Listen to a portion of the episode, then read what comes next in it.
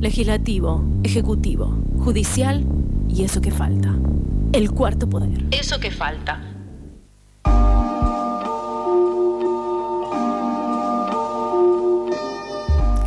La semana pasada la Cámara de Diputados convirtió en ley el proyecto que regula la industria del cannabis medicinal. La iniciativa contó con 155 votos a favor y 56 votos en contra. El objetivo de este proyecto es brindar un marco regulatorio para la inversión pública y privada en la cadena de cannabis perdón, medicinal y complementar así la actual legislación, que es la ley, ya les digo el número 26.350 que autoriza el uso terapéutico y paliativo del cannabis. Además, legaliza los diferentes eslabones del proceso industrial del cáñamo. Estamos en comunicación con Celeste Petersen. Ella es voluntaria de Mamá Cultiva. Hola Celeste, May y Chacha te saludan al aire de FM La Tribu.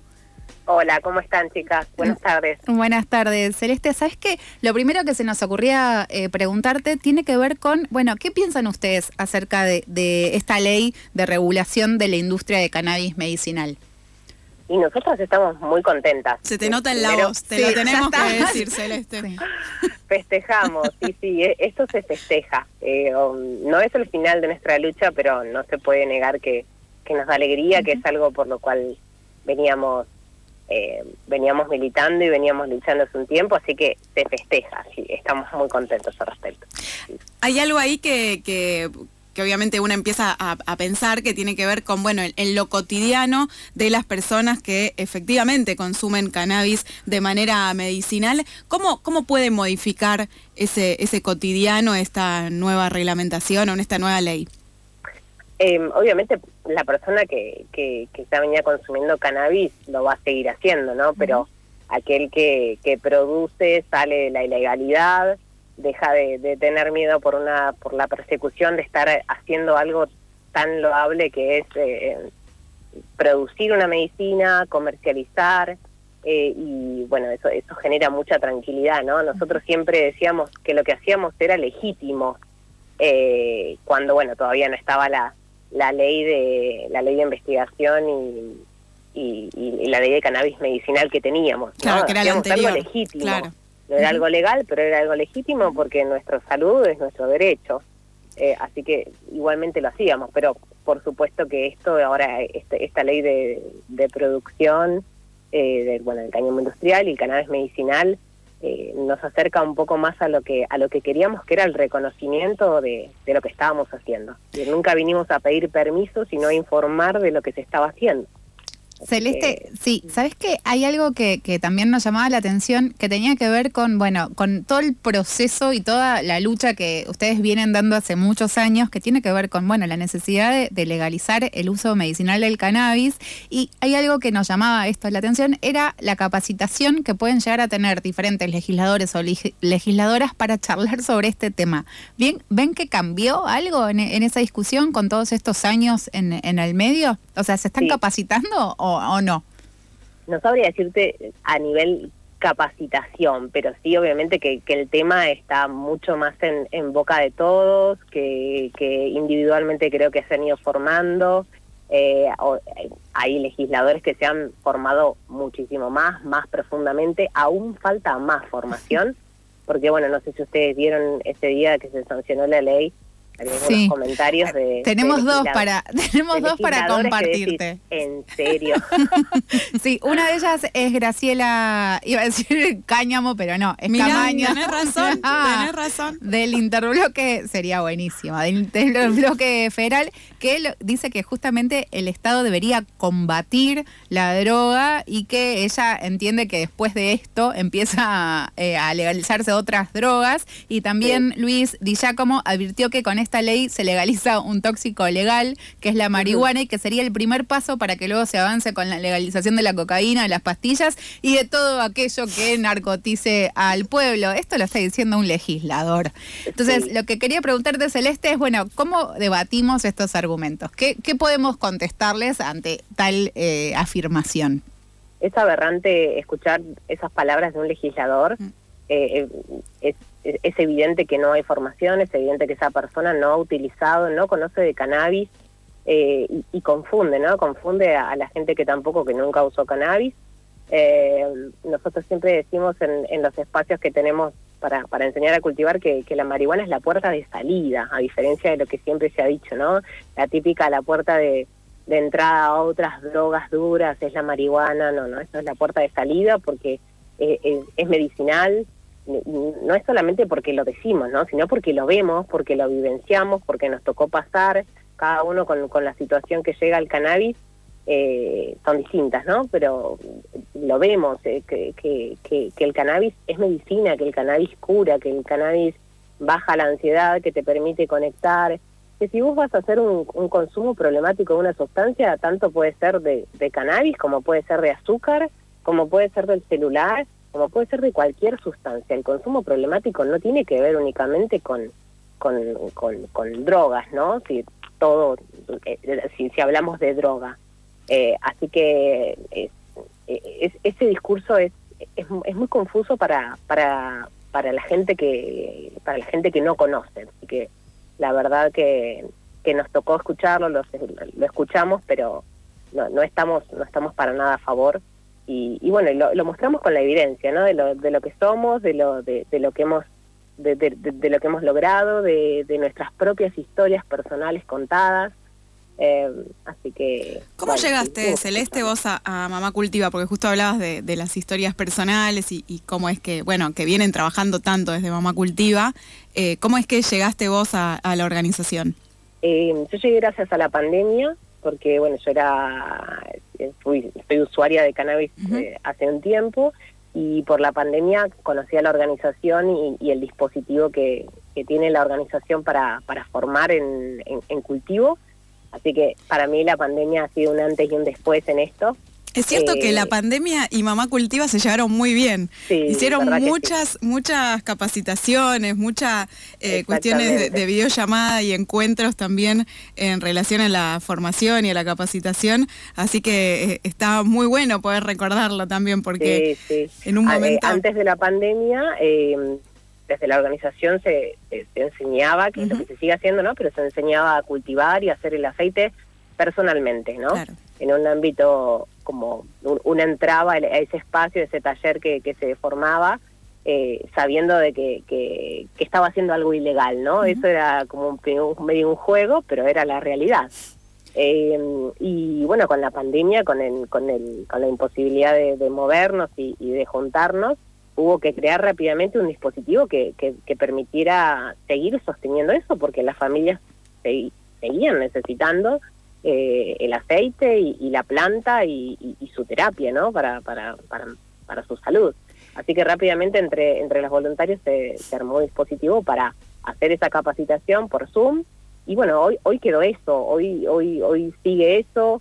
Hoy Mamá Cultiva de Federal, cualquiera que está en cualquier parte del país se inscribe y puede aprender a cultivar el paso a paso, así no tengas ninguna idea de, de, la planta. Hay mucha gente que dice, no, si a mí se me mueren hasta los cactus, bueno, está, mm, desarrollado para que cualquier persona en cualquier espacio con mínimos elementos eh, pueda cultivar, pueda, pueda tener sus plantas, aprenda a hacer el aceite, aprenda a, dosificarlo y encuentre la medicina que le hace bien.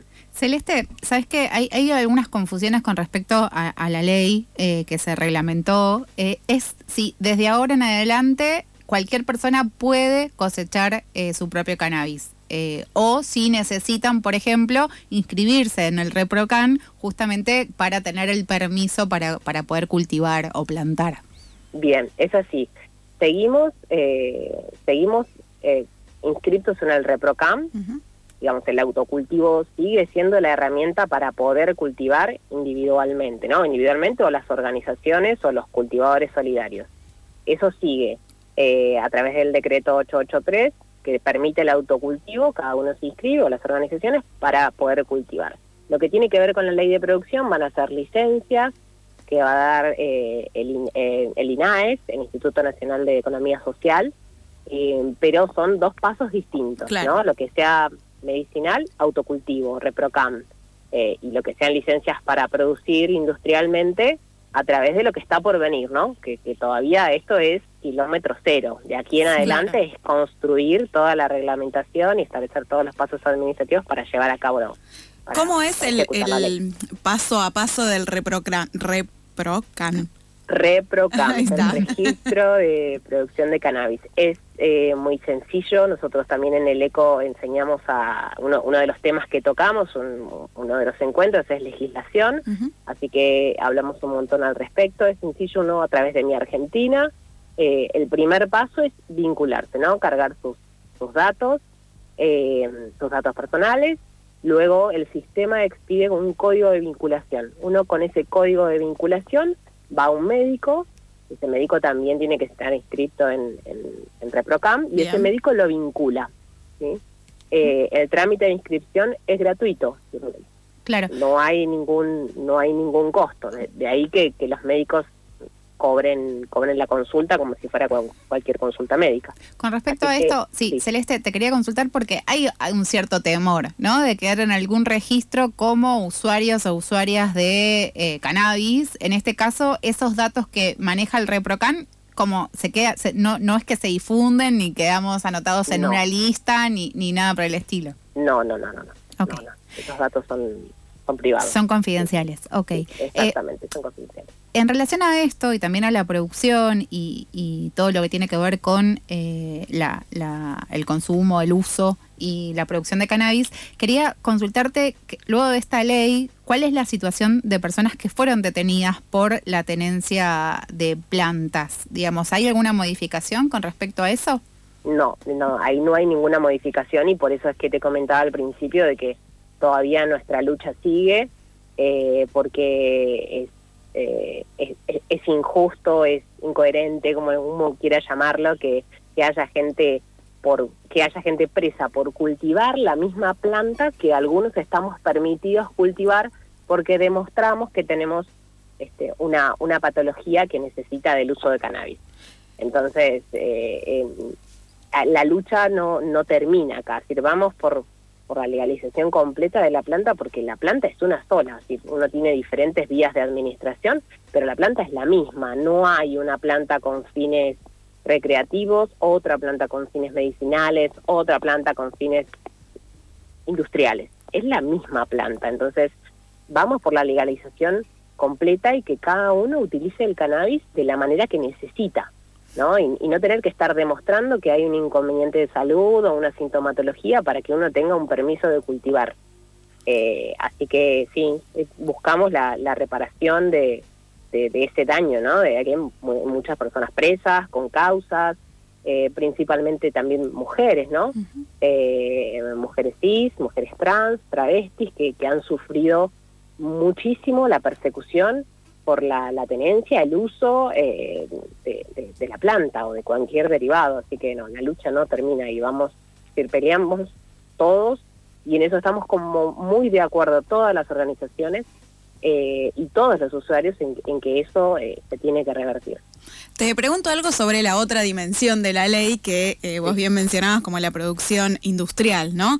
ahí hay, hay, algo que Culfas mencionó, que se que con esta ley se va a ampliar y se va a diversificar también la matriz productiva nacional.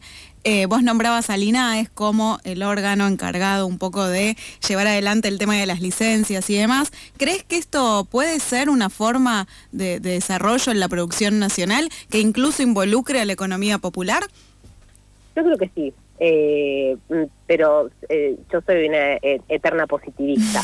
Eh, así que yo creo que sí, hasta que se demuestre lo contrario, yo creo que sí, y, eso es un mensaje que hay que repetir y que hay que contar, la evidencia empírica, lo que, lo que, han, lo, que se ha logrado desde la ilegalidad, el conocimiento no tiene que ser eh, académico únicamente, la producción no tiene que ser industrial, el cannabis medicinal puede seguir llegando a las personas que necesitan a través de los cultivadores solidarios, a través de las cultivadoras, de los pequeños cultivadores, de las pequeñas cultivadoras, no todo tiene que pasar a ser ahora industrial. Claro. Obviamente entendemos que también hay gente que no quiere cultivar y que esa gente necesita acceder a, la medicina, o que no quiere, que no puede, eh, necesita acceder al cannabis a través de una farmacia, por ejemplo. Bueno, entonces esa es otra vía más, pero no no necesita y, no puede ser la única, no puede ser que todo esto que se ha logrado, eh, que es a, raíz de las personas que, que hemos puesto nuestra, nuestra libertad en juego,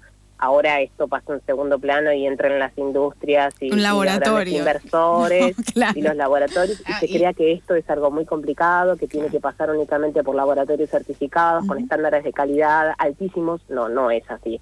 Sí, que hay que hacer, eh, hay que hay que aceptar que si llegamos hasta acá, llegamos bien, eh, con un producto que, que, que no es difícil eh, elaborar, que los estándares de calidad no tienen que ser altísimos porque es una planta eh, y, que, y que tiene que haber un reconocimiento de, de, quienes han luchado muchísimos años por esto.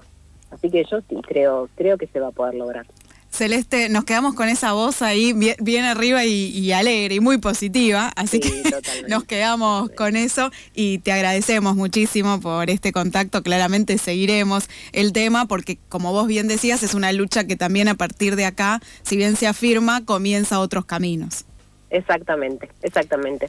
Un abrazo. Gracias a ustedes también. Que estés muy bien. Pasó Celeste Petersen, ella es voluntaria de Mamá Cultiva. Estábamos hablando sobre la ley sancionada la semana pasada que autoriza el uso terapéutico y paliativo del cannabis y además al mismo tiempo legaliza algunos eslabones del proceso industrial del cáñamo que bien podría tener algo que ver con esta legisladora. Con Graciela Gamaño que no para de decir ridiculeces, señora. Por favor, a ver si se informa un poquito.